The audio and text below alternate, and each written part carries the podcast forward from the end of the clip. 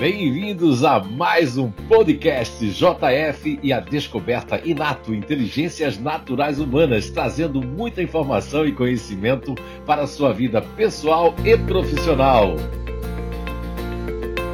Hello!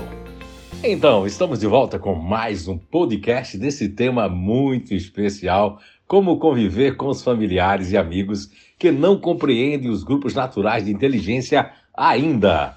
E hoje nós vamos falar de mais um GNI da inteligência emocional. Vamos falar do GNI que nós nominamos como continuador emocional.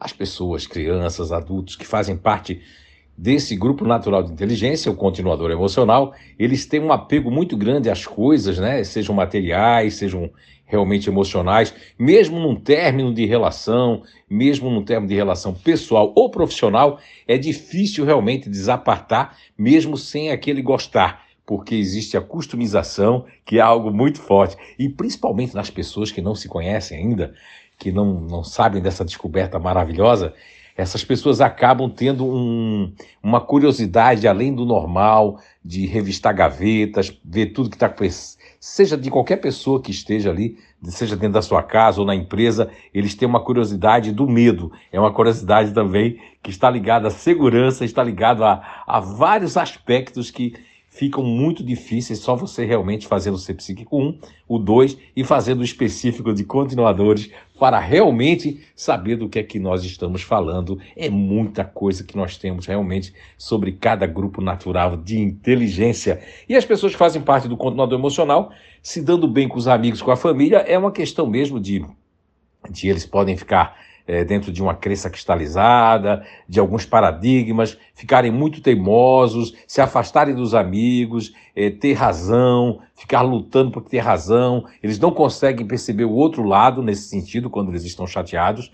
O controle emocional só long time ou medium, né, ou um tempo médio ali, para que eles possam é, cair a ficha, rever os conceitos, perceber a vida de uma outra forma. Isso independente da idade. Quando na adolescência, ou nessa fase de adolescência, ou numa fase mais de juventude, eles têm um, algo querendo imitar alguém, querendo imitar alguma coisa para ter a sua, vamos supor, sua imitação inconsciente, né? O seu, vamos dizer assim, o baluarte, ou seja, aquele mito para seguir, seja um avô, um pai, uma mãe, um irmão, um tio, um professor, um amigo que ele admira. Então tem que haver admiração e tem que. Aí eles ficam muito confusos. E depois, na fase adulta, pode voltar isso? Pode.